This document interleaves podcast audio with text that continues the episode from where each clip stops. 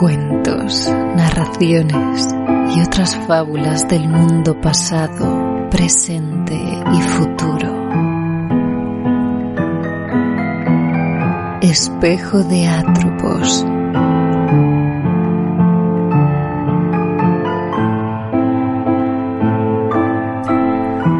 ¿Y tú? ¿Te atreves a mirarte al espejo?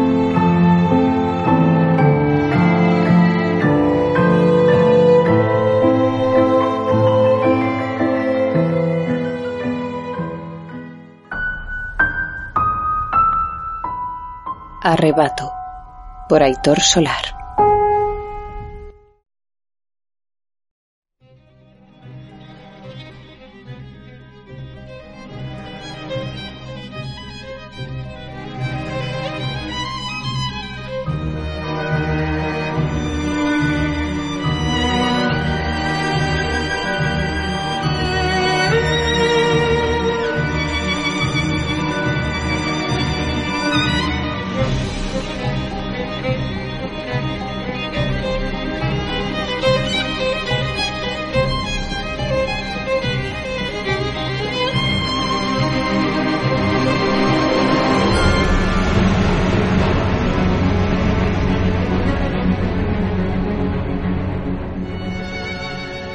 No creo en Dios, pero hay algo más poderoso que todos nosotros, una combinación de nuestros esfuerzos, una gran cadena de la industria que nos une.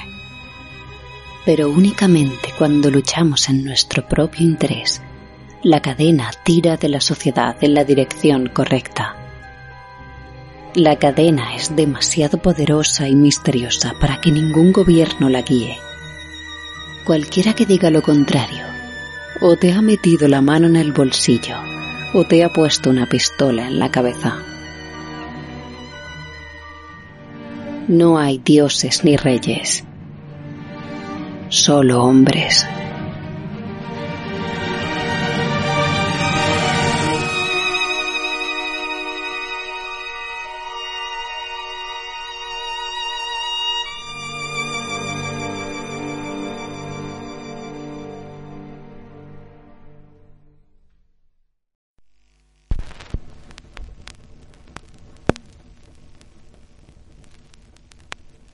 Capítulo 3 Los que quedamos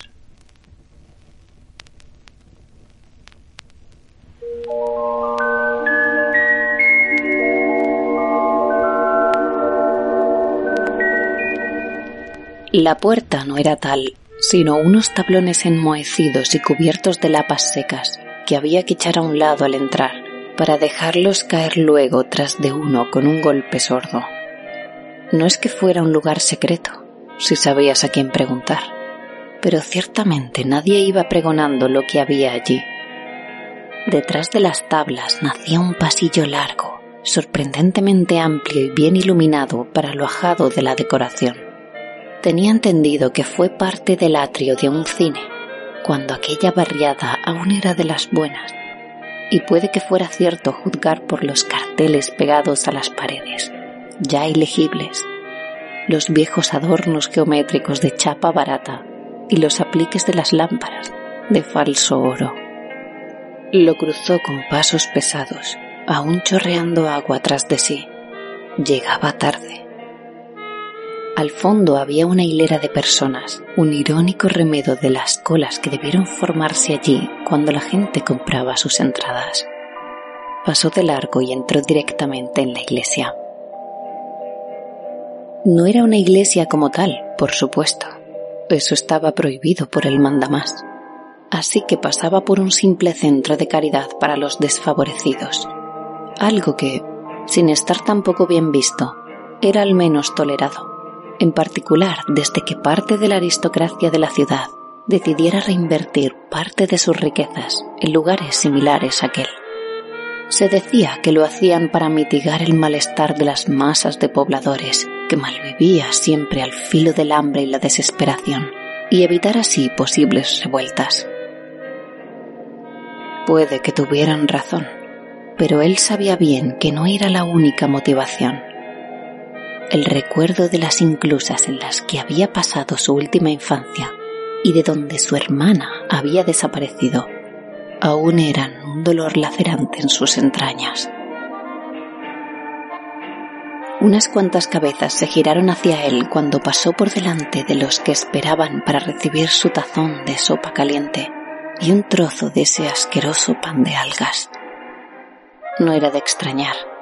Había venido directo de su puesto de trabajo y llevaba a un puesto parte del traje de buzo, dejando tras de sí un rastro de agua salada y con la escafandra colgando de su firme brazo izquierdo. No resultaba una imagen demasiado inusual en la ciudad, en especial desde que todo iba a peor y cada vez había más filtraciones y fallas funcionales y continuamente había que tapar fugas y revisar el exterior de los muros de contención. Ignoró su curiosidad del mismo modo que él no prestaba atención a las rugosidades de sus cuellos, los párpados protuberantes o a la alopecia temprana, incluso en las mujeres y se sentó en la parte posterior de la antigua platea del cine, en uno de los toscos bancos de madera que sustituían a las butacas.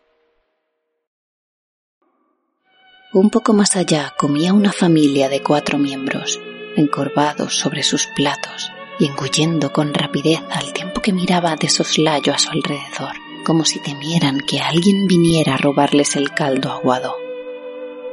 Los hijos, niño y niña de ojos hambrientos y desconfiados, le recordaron a sí mismo y a su hermana años antes, cuando se quedaron solos y vagaron por lugares similares antes de acabar en esos malditos orfanatos. Fue más tarde, tras cumplir la edad reglamentaria y que lo devolvieran a las calles, sin nadie con quien contar, cuando conoció al pastor Como invocado por su pensamiento, un hombre se paseó por la fila de quienes aún aguardaban, saludándoles e interesándose por su situación. Recordaba muchos de sus nombres y de las circunstancias que los habían llevado hasta allí, y no eran pocos los que le abrazaban, incluso trataban de arrodillarse para besarle el dorso de la mano. Llevaba un sencillo traje negro con una estola púrpura al cuello que caía sobre su pecho pero sin símbolos. Así como aquella no era una auténtica iglesia, su pastor tampoco lo era realmente. Nunca hubiesen dejado bajar hasta allí a un sacerdote de la fe que fuera, pero eso no había impedido conversaciones nacidas de la progresiva decadencia de la urbe, que de igual forma que sacaba lo peor de muchos ciudadanos, despertaba lo mejor en otros. Como solía decir el pastor, es la gracia bajo presión. Después, y bajo la atenta mirada del joven, improvisó una especie de sermón dirigido a cuantos allí estaban. No desde el presbiterio, que de todos modos no existía, sino allí, en medio del corro que se formó para escucharle, entre sonidos de masticación, toses y llantos infantiles. No perdéis la esperanza, pues es lo que nos mantiene vivos. Las cosas pintan mal, lo sé la ciudad a la que vinimos esperando el paraíso se ha convertido en un purgatorio. En el infierno, padre, dijo una voz. No, en el purgatorio. Le corrigió con seguridad, sobreponiéndose a las risas y a las voces de asentimiento. Porque en el infierno están los condenados para los que ya no queda ninguna esperanza. Pero las almas del purgatorio anhelan el momento en que se acabe su suplicio y accedan al reino del Señor como dijo el apóstol Pablo sobre el final de los tiempos. Luego nosotros, los que vivimos, los que quedamos, seremos arrebatados para recibir al Señor, y así estaremos siempre con Él. El arrebato de los justos. ¿Y cómo se llama esta ciudad? Exacto. De aquí seremos arrebatados para ir al cielo, pues así está escrito el joven buzo pudo comprobar que muchos se sentían impresionados por su arenga. Él ya le había acompañado en ocasiones anteriores y tenía algo de iluminado cuando hablaba así, como poseído por una idea fija. ¿Pero acaso no se podía decir eso de todos los visionarios? Empezando por los que habían construido aquella ciudad submarina, que era ahora su prisión permanente. Sé que algunos que no pretenden vuestro bien os dicen conservad vuestros cuerpos puros, no toméis plásmidos, pero así que se consigue que los poderosos tengan aún más poder y las ovejas sean todavía más sumisas. No, yo os digo que para alcanzar el paraíso hemos de transformarnos, hemos de transformar nuestro cuerpo pecador y trascender la forma humana. Solo así podremos huir de este purgatorio hacia la luz. La ovación sumergió sus siguientes palabras, así que optó por dejarlo ahí y permitió, con una sonrisa beatífica, que la gente pudiera comer tranquila. Fue entonces cuando se fijó en el chico y se dirigió hacia él. Hijo mío, ¿has conseguido lo que te envié a buscar? Él asintió.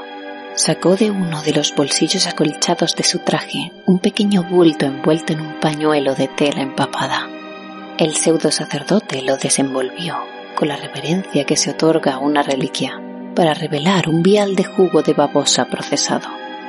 Rojo brillante, libre de impurezas, listo para adulterar y dejar pingües beneficios. Con solo pensar de dónde sacaban esa cosa se le encogía el corazón. Pero en el pastor solo provocó un temblor de manos nacido de la ansiedad. ¿El resto? Donde siempre. Bien, bien. Enviaré a alguien a por ello. Nuestra congregación pervivirá un tiempo más gracias a esto. Y sus bolsillos engordarían también un poco. Pero eso no lo dijo. Confiaban en él para introducir los cargamentos de contrabando que un suministrador para él desconocido sacaba al exterior de tapadillo, en contenedores impermeables, saltándose así los controles internos. Aprovechar su trabajo de buzo para meterlos luego era una aguda artimaña, seguramente inspirada por la divinidad. Ah, padre, también he encontrado esto. Lo que mostraba en la palma de su mano era una pequeña piedra desgastada de forma pentacular, como una estrella de mar fosilizada, pero muy regular, y con un extraño esquema trazado sobre su superficie, difícil de reseguir. Estaba tan erosionada por el océano y el tiempo que resultaba complicado determinar si era de origen natural o no. ¿De dónde ha salido? También de fuera. Indicó con un gesto difuso. Al fin y al cabo, fuera estaba por todos lados. Tuve que apartarme de las cuerdas de guía para evitar al submarino de vigilancia, y casi me extravié por completo en la nube luminescente. Pensaba que no sabría volver, y justo entonces me topé con unas cuantas como esta en el lecho marino. ¿Sabe lo que es? El hombre negó con la cabeza. He oído hablar de cosas parecidas, pero nunca había visto una. Otros compañeros han desaparecido por esa zona, y a uno lo hallamos vagando sin rumbo con el aire casi agotado. Había perdido el juicio y balbucía sin sentido. ¿Puede haber algo de verdad en esa leyenda de la ciudad? El pastor se encogió de hombros. Tal vez. Los caminos del Señor son inescrutables. Pero ahora te mereces tu recompensa. He encontrado lo que buscas. Eso le llenó de repentina inquietud. ¿La ha localizado? Preguntó, temeroso de escuchar una negativa. Casi. Su nombre aparece en un programa secreto que fue oficialmente abortado unas semanas después de que la vieras. Algo relacionado con la refrigeración. No lo he entendido bien, pero voy a darte las señas del hombre que sabrá dirigirte hasta ella.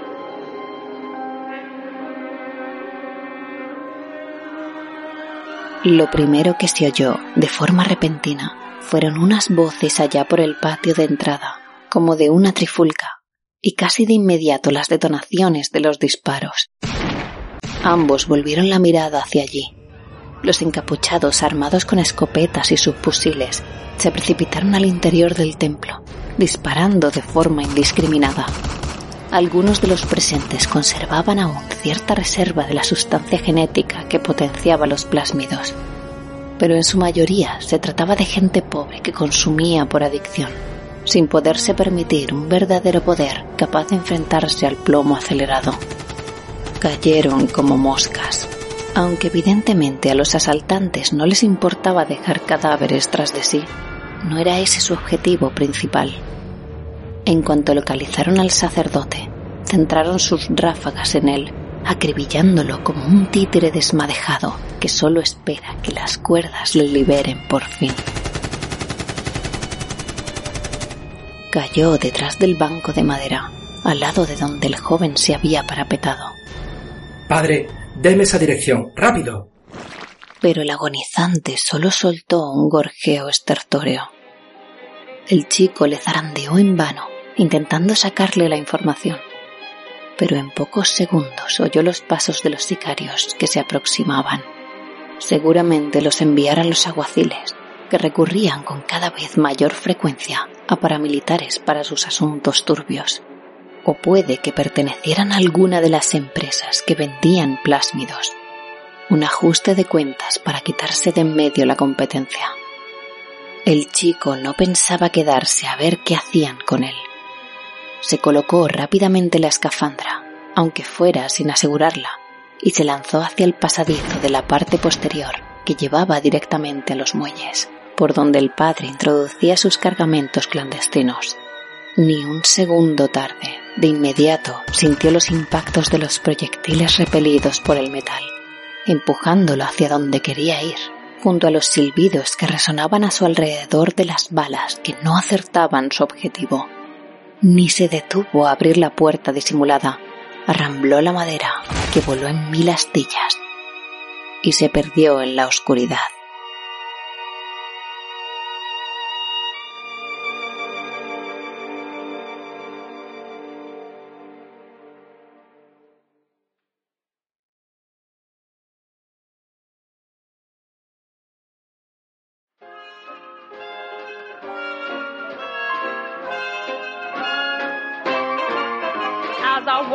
The valley of the shadow of death. I take a look at my life and realize there's nothing left. Cause I've been blasting and laughing for so, so long that even my mama thinks that my mind is gone. And I ain't never crossed a man who didn't deserve it.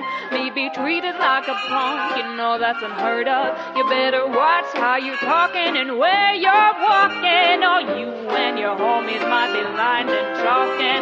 I really hate to trip, but I gotta low. As I croak, I see myself in that pistol smoke. Oh, I'm the kind of G that little homies wanna be like on my knees in the night, saying prayers in the street light. Been spending most their lives living in the gangster's paradise. Been spending most their lives living in the gangster's paradise. Look at the situation they got me facing. I can't live a normal life. I was raised by the streets, so I gotta be down with the hood team. Too much television watching got me chasing dreams. I'm an educated fool with money on my mind. I got my pen in my hand and a gleam in my eye. I'm a loped out gangster, set tripping banger, and my homies are down, so don't arouse my anger. Death ain't nothing but a heartbeat away. I'm living life or die. What can I say? I'm 23 now, but will I live to see 24? The way things are going, I don't know.